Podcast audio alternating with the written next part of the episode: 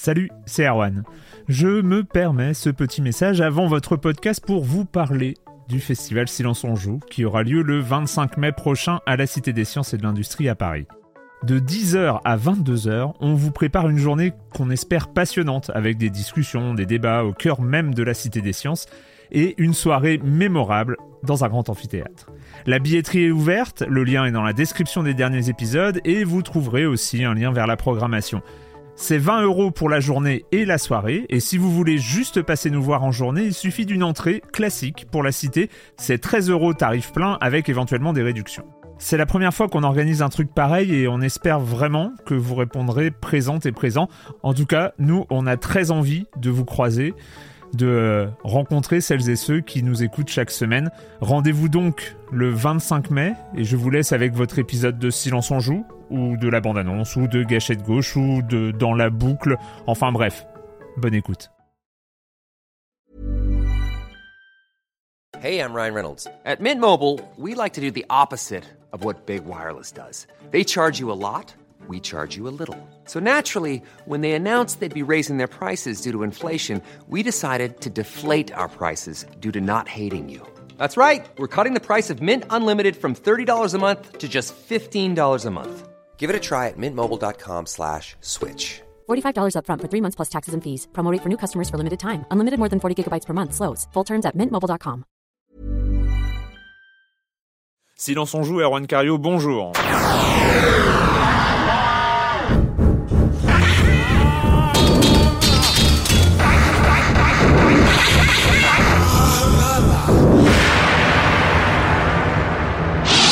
Que du jeu aujourd'hui, même pas de nouvelles consoles, de consoles, de chiffres de consoles. On va parler de World of Warcraft, de Guitar Hero, de Lone in the Dark, de Battlefield Heroes, de Burnout Paradise. On accueillera Monsieur Fall, Manon 2 et ce sera tout pour aujourd'hui. Comme chaque semaine, je vais accueillir mes chroniqueurs, Clément Apap de Gamecult. Bonjour Clément. Bonjour. Et Patrick Helio de Regamer.fr. Bonjour Patrick. Bonjour. Patrick, toi tu voulais nous parler de World of Warcraft. Alors l'info est tombée hier, en fait, ça y est, Blizzard vient de passer le cap des 10 millions d'inscrits à World of Warcraft dans le monde. Donc c'est une étape. C'est dingue. Le dernier chiffre c'était 9,2 millions et moi on était tous persuadés que ça allait commencer à baisser quand même. Et là ils sont à 10. Alors euh, on a vu des chiffres assez intéressants. Euh, moi j'ai noté que sur les 10 millions, donc 5,5 millions étaient en Asie. Ouais. Euh, que 2 millions étaient en Europe et 2 2 millions et demi aux États-Unis. D'accord. Donc, donc euh, on voit la répartition un petit peu de du, du business du jeu euh, massivement multijoueur qui est assez intéressant. Euh, je rappellerai juste que justement en, en, Asie, le MMO a pas du tout le même modèle économique euh, qu'en Europe et, et qu'en Occident. C'est-à-dire qu'en Europe et en Occident, les États-Unis notamment, on a un abonnement, on hmm. paye un abonnement par mois classique, et alors qu'en Asie, c'est plus un, un, paiement à l'objet, c'est-à-dire que l'accès au jeu pas, est gratuit. Mais pas pour World of Warcraft. Hein. En partie, en partie apparemment. D'après ce que j'ai cru comprendre, il y a, y a certains, l'accès, il y a une partie qui est payante, mais Ouais. peut-être moins cher qu'en qu'en Occident. Mais de toute façon, Et, de- euh, et oui, dedans, évidemment. après, on, on paye. Donc c'est c'est un autre système. C'est pour ça que, euh, notamment les chiffres, quand on dit effectivement, c'est une manne financière vraiment considérable, ça c'est sûr. Mais il faut remettre en perspective la manne financière qui vient d'Asie. Business model. Le Alors business tu, tu disais oui donc euh, succès qui continue quand même 10 millions en 3 ans maintenant. Ouais. Et euh, c'est pas fini parce qu'en fait le jeu donc là était disponible en sept euh, en fait dans sept langues différentes et une version russe est en développement. Il devrait arriver cette année donc c'est à mon avis D'accord, donc un, un nouveau marché Même encore. Si euh, la concurrence commence à devenir de plus en plus active en face et qu'on a pas mal de titres qui arrivent là dans les Bah, mois qui viennent. c'est euh, d'ailleurs euh, cette semaine que c'est qu'est sorti Pirate of the Burning Sea. il est arrivé, il y a Edge of Sony. Conan, Warhammer qui vont arriver aussi dans les Une mois qui nouvelle viennent. vidéo de Edge of Conan qui est très très très impressionnante. Donc hein. euh, voilà, Euh, je pense qu'il y aura de la concurrence euh, cette Mais année, nous- mais euh, jamais euh, Warcraft pourra être rattrapé dans mais les... 10 millions, 10 à court millions et une nouvelle extension. C'est et, un et une nouvelle Effectivement, extension qui l'extension sort cette euh, année, euh, cette sur année, 2008. On n'a pas plus de Wrath détails pour l'instant. Lynch King. euh, On sait juste que la bêta test n'a pas encore été lancée, donc c'est pas dans les trois mois. c'est pas dans les trois mois, mais on Voilà. devrait très très vite en Ça entendre va pas parler. tarder. Clément, Guitar Hero. Oui, Guitar Hero, donc 10 millions, on en a parlé pour eux, c'est un joli chiffre, mais moi j'en ai un plus joli encore, c'est 1 milliard. Voilà. Donc c'est pas un milliard de ventes, euh, ça on va s'en Ah, rassurer. encore. Mais c'est un milliard de dollars de chiffre d'affaires euh, généré par la licence Guitar Hero depuis son lancement en novembre 2005, donc il y a un peu plus de deux ans, et c'est juste pour le territoire euh, nord-américain. C'est juste pour le territoire nord-américain. Mais donc c'était voilà. Et quand vous avez vu, euh, juste une question, quand vous avez vu débarquer cette guitare en plastique, c'était assez tripant, c'était rigolo. Mais est-ce que vous avez imaginé une seule seconde que ça ça donnerait ça quoi? Bien évidemment. Bien évidemment.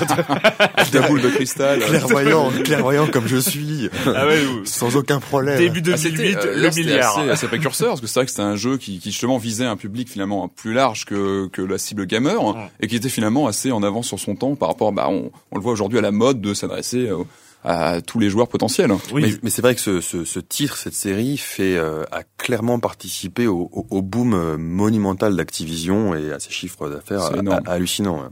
Et, euh, et c'est, euh, je crois qu'il y avait des éditeurs qui avaient même refusé Guitar Hero en première instance euh, en, en distribution euh, avant que ce soit signé chez Activision. C'est vrai que il y, a pas mal de, il y a pas mal de coûts, je pense. Bah, il y a la production de, de, de l'accessoire des guitares, puis il y a les droits aussi, les droits à verser aux les droits et puis pour les musiques, hein, et, les puis, chansons. et puis il y a le coût. Enfin moi au tout départ, moi ce qui me faisait douter peut-être de son succès phénoménal, c'était le, le coût le coût du jeu plus de l'accessoire. Hmm. C'était pas déjà là un jeu est cher, on le sait, hein, c'est entre 50 euros sur PC, 70 euros sur console. Là il fallait euh, c'était sur PS2, il fallait mettre 80, 90 euros. Et là, quand on voit Rock Band qui arrive et qui va coûter 140 dollars, 160, euh, je sais plus. Avec la parité 1 dollar, 1 euro habituelle. Voilà. Donc, euh, ça va faire, ça va faire cher. Et ça va se vendre. Et, mais ça va, il y a de grandes chances que ça se vende.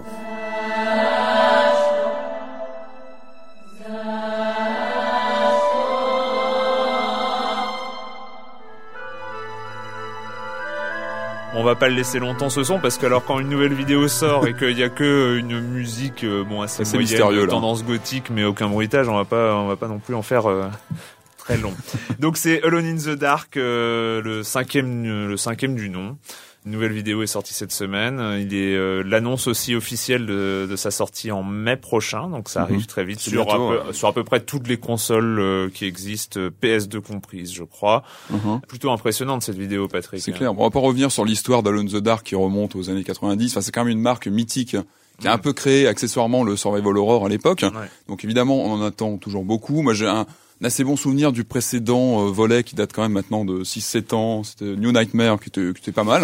Moi j'ai trouvé qui était honnête, mais euh, qui était honnête donc, pour être. Euh, moi j'étais assez inquiet. On attendait de, avec inquiétude un peu la suite et c'est vrai que ça se présente bien. C'est vrai que la vidéo qui a été mise en ligne est plutôt plutôt rassurante. C'est très looké à la Resident Evil 4 avec au, une vue au niveau au niveau des, des sensations de joueur, c'est vrai que ça rappelle beaucoup Resident Evil une vue comme ça, voilà, derrière le, le, personnage. Donc plutôt type action. Et euh, voilà, ça va être intéressant de voir ce que ce que ce que va donner le le, le, passage de Alone in the Dark à ce côté action qui avait très bien réussi Resident Evil 4, qui est pour moi un des meilleurs jeux d'action des dernières années. Probablement. Ouais. Et le meilleur et, du, coup le meilleur survival horror aussi quoi. Enfin, et est-ce que c'est encore un survival horror? Ça c'est la grande question. Voilà, euh, moi les avis sont partagés. Moi j'ai plus me poser la question de savoir si effectivement c'était euh, légitime, c'est pas forcément la question, mais est-ce que est-ce qu'il faut pas laisser Resident Evil sur ce terrain de l'action et pas ah, justement rester au survival horror pur quoi? C'est un peu dommage, c'est que euh, Alone the Dark a créé le survival horror en 91, je crois, ou 92, et là on a l'impression qu'ils sont plutôt suiveurs parce qu'ils mm. suivent clairement Resident Evil 4. Maintenant ça peut être réussi et très bien fonctionner. En même temps, euh, Alone in the Dark a commencé à suivre Resident Evil à partir de la sortie de Resident Evil, donc euh, c'est qui, a, qui a dominé tout de suite. Il faut savoir que le jeu est développé par deux studios différents, donc c'est Eden. Qui est, donc là c'est quand même leur premier titre du genre, parce qu'ils sont plutôt connus pour Test Drive ou d'autres jeux du genre, et euh, Hydravision pour les. Donc euh, Eden fait les versions next gen et PC. Et Hydravision bosse sur les versions Hydravision Wii et euh, qui avait fait Obscure. Obscure, voilà. et Obscure 2. Ouais. Là, est resté d'ailleurs. Du, du sort qui resté. et donc oui, plutôt prometteur ce Lone in the Dark. Donc moi, la grosse surprise de mon côté, c'est que finalement je l'attends parce que j'en attendais pas, je, l'attendais pas beaucoup et là, là, bon, ça commence à, à titiller. Autre news de la semaine, ça c'est Electronic Arts. Quand on voit les images, ça nous rappelle un titre euh, très récent aussi. Ça nous rappelle Team Fortress 2. Alone in the Dark vient d'annoncer Battlefield Heroes. C'est pas, c'est pas Alone in the Dark qui vient d'annoncer Battlefield Heroes, c'est, c'est, Electronic Arts. Pardon, excusez-moi. On enregistre plus tôt que d'habitude, hein, donc euh, je suis pas encore peut-être très réveillé. Donc oui, Electronic Arts qui annonce Battlefield Heroes, donc un jeu euh, sur PC gratuit et qui sera financé par de la pub in-game. Donc, euh, est-ce que c'est une tendance forte qui euh, qui arrive Tendance tendance forte, tendance forte, je sais pas. En tout cas, c'est pas une mauvaise nouvelle euh, parce que moi, je me rappelle avec ma longue expérience de joueur hein, que il y avait beaucoup de titres qui étaient payants à l'époque et qui avaient déjà beaucoup de pubs dedans. Hein. On se rappelle, moi je me rappelle notamment parce que je l'avais testé il y a quelques années. C'était euh, c'était un, peu, voilà, un peu difficile. C'était New York Race, un jeu de un jeu de, de Callisto, je crois, mm-hmm. euh, un jeu de course. Et effectivement, euh, il y avait de la pub partout et c'était un jeu qu'on payait plein pot. D'accord. Donc mm-hmm. euh, l'évolution, on l'a vu avec Anarchy Online notamment, où Anarchy Online après une période d'exploitation payante est passé en gratuit avec de la pub le jeu était un peu périmé à ce moment-là. Mais c'est intéressant. Je, je, pense, je pense que c'est pas du tout une mauvaise, euh, une mauvaise direction. Euh, c'est vrai qu'un jeu gratuit, voilà. C'est, Mais est-ce aussi que... euh, venu une forme de. Tu, tu parlais tout à l'heure de Clément des nouveaux business models qu'on voit dans, dans le jeu vidéo et jeux vidéo online notamment. Et là, c'en est clairement un, puisque Electronic Arts ça a souligné que le jeu serait donc financé via les microtransactions et la publicité dans le jeu. Donc les, micro, euh, les microtransactions, c'est les achats d'objets en Exactement, c'est de l'item selling, comme tu disais, c'est très répandu en Corée notamment. Alors, euh, alors, alors ça, oui, pardon, je te laisse finir. Et en fait, voilà, en fait, le but c'est qu'on ne paye pas le jeu euh, pour commencer à jouer, mais on va payer des, des, des éléments de jeu, hmm. une arme. De... Là-dessus, moi, je sur cette partie-là, je suis un peu plus circonspect. Voilà. mais, mais ce, sont, ce sont des modèles qui marchent très très très bien en Asie, qui commencent à arriver parce qu'il y a par exemple c'est Goa en France qui commence à, à rapatrier d'ailleurs des jeux asiatiques comme Albatros, comme, euh, mm-hmm. comme d'autres titres. L'item selling débarque de toute façon. Donc, euh... ah, mais après reste le problème à voir comment l'item selling va, va se faire parce que si si on va dire on est meilleur parce qu'on a plus d'argent donc on a pu se payer le lance-roquette euh, X12 et face l'autre personne qui a pas d'argent un couteau bah, c'est un peu, c'est un peu problématique. C'est justement la force des euh, des jeux euh, des jeux asiatiques. Moi, j'ai joué à Albatros pendant très longtemps, et c'est vrai que on achète, mais euh, c'est plus facile ou c'est euh, on a des coups plus faciles mais on est toujours euh, battable en fait. On est toujours battable oui, par des gens prévu pour euh, rester jouable. Puis surtout je pense que l'intérêt c'est qu'il n'y a pas le côté engagement qu'on peut avoir lorsqu'on s'abonne à un, un MMO moi j'ai une question c'est est-ce qu'un éditeur comme Electronic Arts se tire pas une balle dans le pied en sortant un jeu gratuit comme ça? Bah, je pense pas non. On l'a dit il est pas forcément gratuit. Et puis aussi la grosse la grosse évolution c'est que avant les pubs qu'on avait c'était des pubs fixes. C'est qu'on achetait le jeu. Chaque fois qu'on jouait on avait les mêmes pubs Là, avec Internet, etc., les pubs sont dynamiques. Hmm. Donc, euh, hmm. donc elles changent en fonction des, des périodes. Et, voilà. Et donc, on peut penser qu'il n'y a pas forcément une balle dans le pied.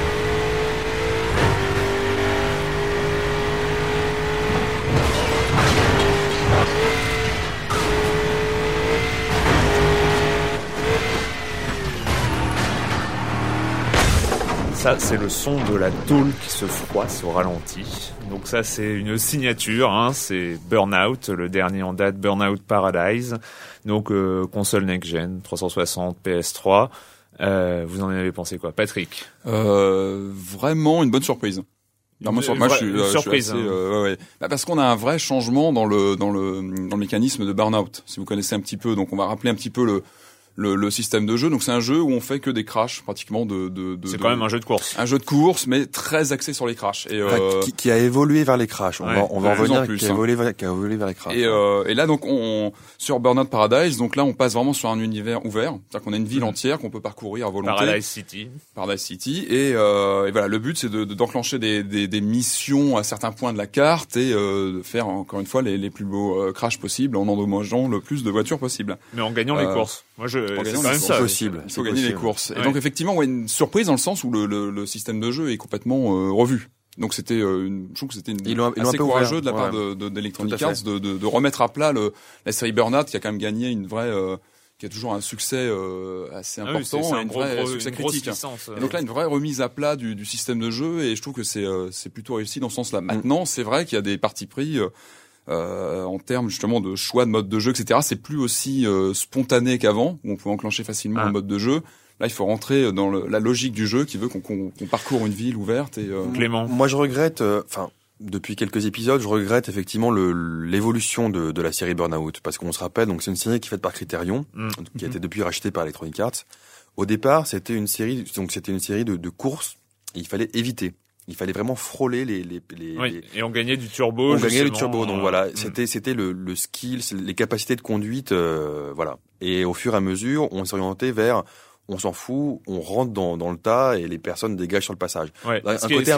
C'est dans Revenge d'ailleurs où on, avait le mode de jeu euh, complètement ridicule où on fonçait et en fait toutes les voitures qui allaient dans la même direction que nous mais qui allaient moins vite en fait elles giclaient. Elles giclaient.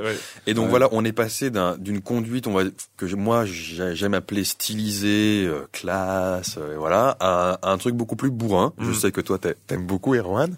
Oui, mais, je, je, je, suis d'accord avec toi là-dessus. Je préférais effectivement. Moi, je préférais ça, et c'est vrai que là, euh, on est, on est, on est entre les deux parce que effectivement, on l'a dit, c'est mm. une ville ouverte, c'est une ville euh, totalement fictive qui a été conçue par les développeurs comme le parc d'attractions idéal. Donc il y a des mm. tremplins partout. C'est pas une ville euh, classique, hein, c'est une ville vraiment pour s'amuser tous les C'est vrai, c'est vrai qu'il y a des grands moments quand même, que ce soit dans les courses en mode libre, quand on chope à tremplin à pleine vitesse, et qu'il y a, il y a arrêt sur image sur la voiture en l'air avec plusieurs vues euh, différentes. C'est super beau. Enfin, genre au niveau réalisation, c'est vraiment le nec plus ultra aujourd'hui. Voilà. Euh, il, y a eu, il y a eu un burn-out au lancement de la Xbox 360 déjà, et celui-là, il est vraiment next-gen. Il est vraiment next-gen. Il, est, super, euh, il est jouable. Enfin, il y a une fluidité parce que ça c'était le gros problème des, des, jeux rapides, il y a une fluidité vraiment euh, démoniaque.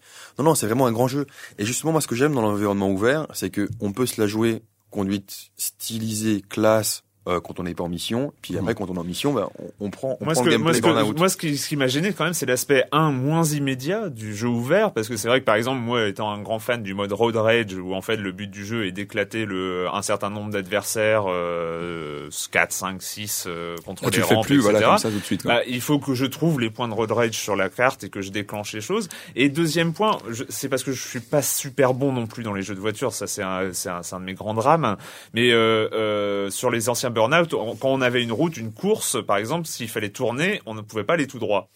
Et ça, c'est mon gros problème, c'est que maintenant que c'est ouvert, ah, faut tourner, ouais, il faut, tourner. et en fait, généralement, je me rends compte trop tard. 15 secondes trop tard qu'en fait, eh ben, il fallait tourner au dernier croisement, bah, et donc je suis perdu dans la course. Alors, je pense que pour le dernier point que tu as, souligné, je pense que c'est comme quand on commence, quand on a commencé euh, GTA 3 hmm. notamment. Après, on connaît la ville. Donc au, début, quand on commence à jouer, effectivement, on a un peu, on a un peu perdu. Mais après, c'est comme quand on connaît son quartier, on sait qu'il y a tel raccourci, on sait que devant telle maison, on tourne à gauche. Voilà. Donc, au fur et à mesure, on connaît la course. Il faut, faut, quand même souligner qu'il y a très peu de chargement. Enfin, moi, j'en ai pas vu en jouant. J'ai pas noté de, de chargement. alors qu'on a une ville ouverte. Euh, et ça, c'est quand même bien. Et surtout, le moteur physique. Moi, je trouve toujours, euh, niveau de la, de la destruction des, des véhicules, le, etc. Le, le, moteur de gestion de la casse. Il est hallucinant. C'est euh, les à chaque fois en fait qu'il y a une collision, donc on explique aux auditeurs, il y a un ralenti qui s'enclenche et c'est ah bah impressionnant. C'est on, reste avec le, les, les, bris du, du pare-brise qui euh, qui gicle en avant. Enfin, il y a vraiment une sensation de, de, contact. C'est très impressionnant. Je pense qu'on on voit aussi une remise à plat du niveau, enfin du, du moteur de jeu. On voit que mm. par rapport à Revenge, je crois qu'il était le dernier euh, volet en date, on sent que vraiment il y a une remise à, à niveau total du moteur. Ils sont pas du tout endormis sur leur laurier. Euh. Bon, donc, euh, Burnout, toujours un vrai plaisir de casser des voitures. Hein. On est d'accord. Tout à fait. Tout à fait. On va, accueillir comme chaque semaine Monsieur Fall, Monsieur Fall de TrickTrack.net et sa chronique jeux de société. Bonjour Monsieur Fall. Eh bien bonjour mon cher Erwan. Si je vous dis Londres, sous le règne de la reine Victoria, si je précise Whitechapel, instantanément vous pensez à Jack l'Éventreur. Eh bien Bruno Catala et Ludovic Maublanc nous proposent un jeu répondant au nom de Monsieur Jack. Un jeu édité par Hurricane, une maison d'édition suisse. Monsieur Jack est un jeu pour deux joueurs. L'un des joueurs va incarner euh, Jack l'éventreur et essayer de se soustraire aux rues de Whitechapel sans que le joueur qui incarne l'inspecteur euh, le, rattrape pour le mettre en prison parce que c'est un vilain monsieur. Le plateau représente le quartier de Whitechapel par une nuit sombre, euh, éclairée de ci de là par quelques lampadaires placés de manière habile sur le plateau, car ils sont extrêmement importants dans, le, fonctionnement du jeu. Et il y a euh, huit personnages. En début de partie, le joueur qui joue Monsieur Jack va tirer l'un des personnages au hasard, et il ne le montre pas à l'autre, bien sûr, sinon le jeu ne marche pas. Hein. Une fois la partie lancée, c'est assez simple. Chaque joueur va être à même de manipuler les pions représentant les personnages sur le plateau.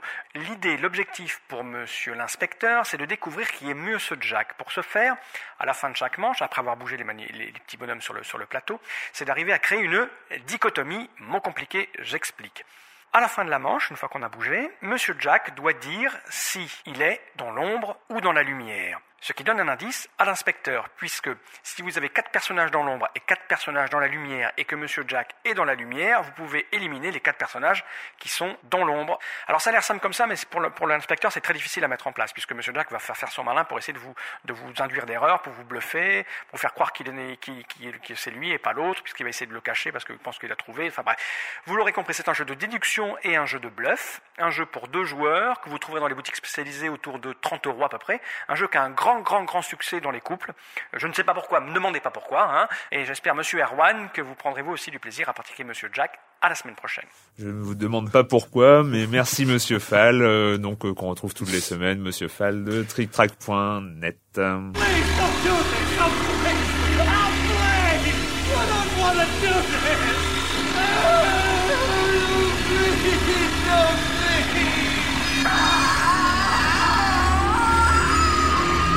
c'est horrible.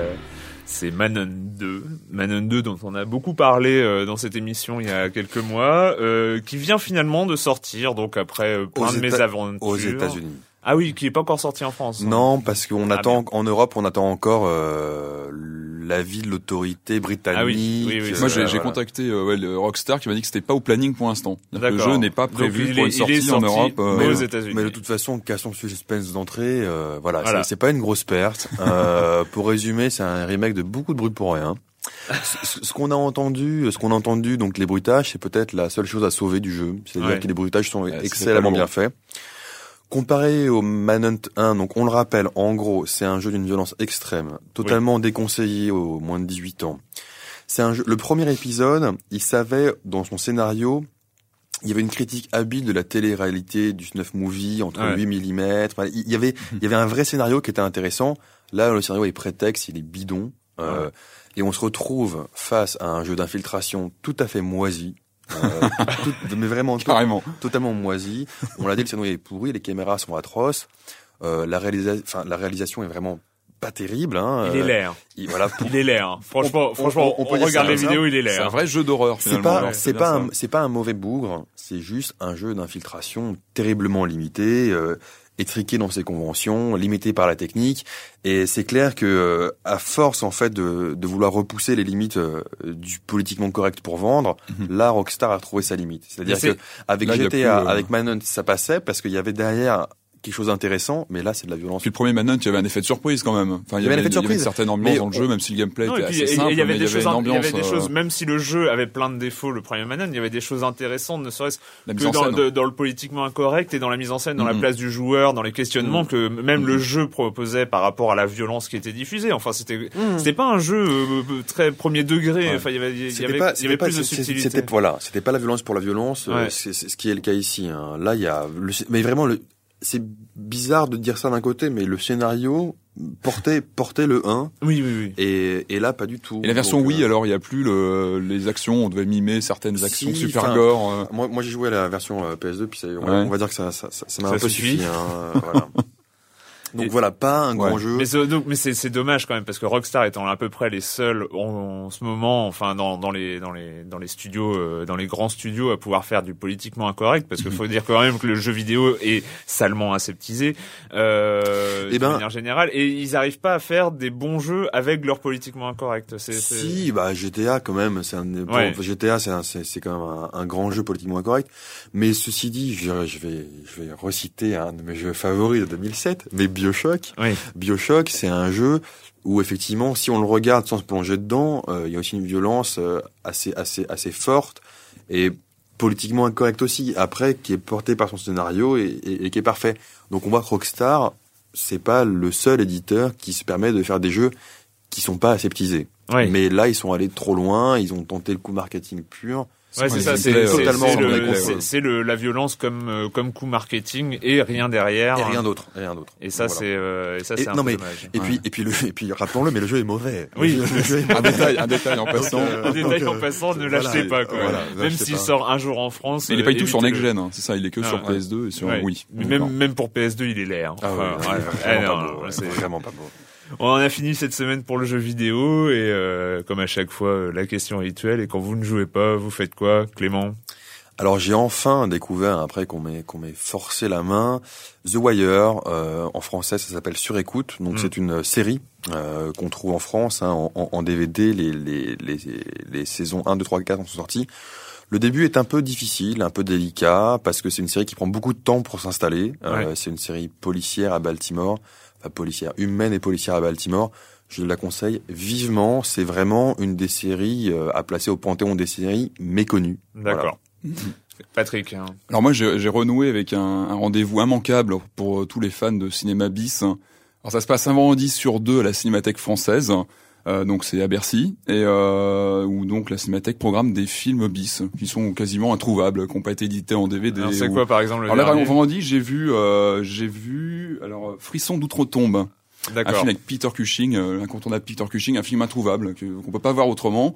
Et euh, c'est vraiment intéressant parce que les films sont présentés. Enfin, il y a une présentation avant, on nous explique euh, un petit peu le le, scénar, le, contexte du film. Les, en plus, les copies sont de bonne qualité pour des films euh, limite disparus, donc c'est vraiment sympa. Et puis, je veux dire, le cousin qui a Internet, il peut pas non plus nous les envoyer ces genres de ah, films. mais en plus, vraiment non, non, c'est vraiment des, films rares et c'est vraiment il y a une ambiance et tout, donc c'est vraiment un vendredi sur deux à la Cinémathèque française pour les amateurs bah, de cinéma bis. On enregistre. Euh, eh bien, on se retrouve très bientôt pour parler de jeux vidéo sur Libé Labo. Libé Labo.